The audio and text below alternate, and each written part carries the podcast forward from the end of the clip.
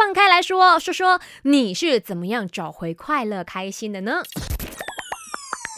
没什么不能说，没什么放不下，赶紧把你的遭遇心事跟大头阿 K 放开来说。让我成为你们的心事树洞，你们有什么不开心的都跟我来讲吧。去我的 IG a k i s h a n e s me 来 DM，甚至你们可以透过 myselfcom DJ，你是说呢啊，我是想要投稿给阿 K 的，都 OK 好。那今天呢，这位朋友他叫呃，我们统一称号为 K，他就说呢，我要怎么样找回快乐？已经一年了，一直闷闷不乐，开心不起来。来当然，我现在还是想要呼吁说，如果投稿的人是你的话，我希望可以理解到你发生了什么事情，为什么低潮了整年呢？嗯，在 IG 那边呢，我们来看看大家给的一些建议啦哈。首先呢，有 Joyce，他说该哭就哭，该笑就笑，该发脾气就发脾气，情绪憋在心里头是会生病的，对，你会很闷，你会睡不着觉，你会非常的不知所措，所以。有什么情绪就把它给宣泄出来吧，也没有必要呢去隐藏它。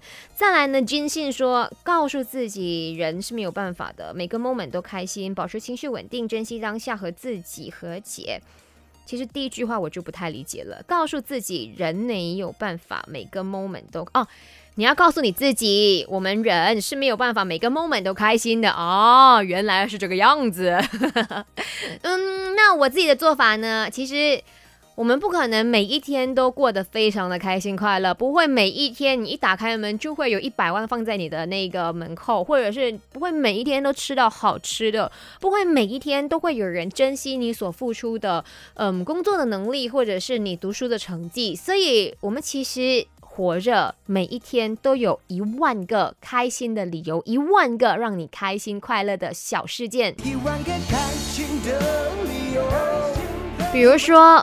今天 alarm 响的时候，你还能够睁开眼睛，你不觉得你比别人都幸运了吗？你还可以喝到干净的水，嗯，你可以呼吸到这个好的氧气，或者是你还有屋子可以住，这不是一种快乐了吗？所以其实你把它记录下来吧，我觉得记录是一个很棒的事情，记录每一天你所得到的一些快乐的小事情，慢慢的累积，我们就有大快乐了。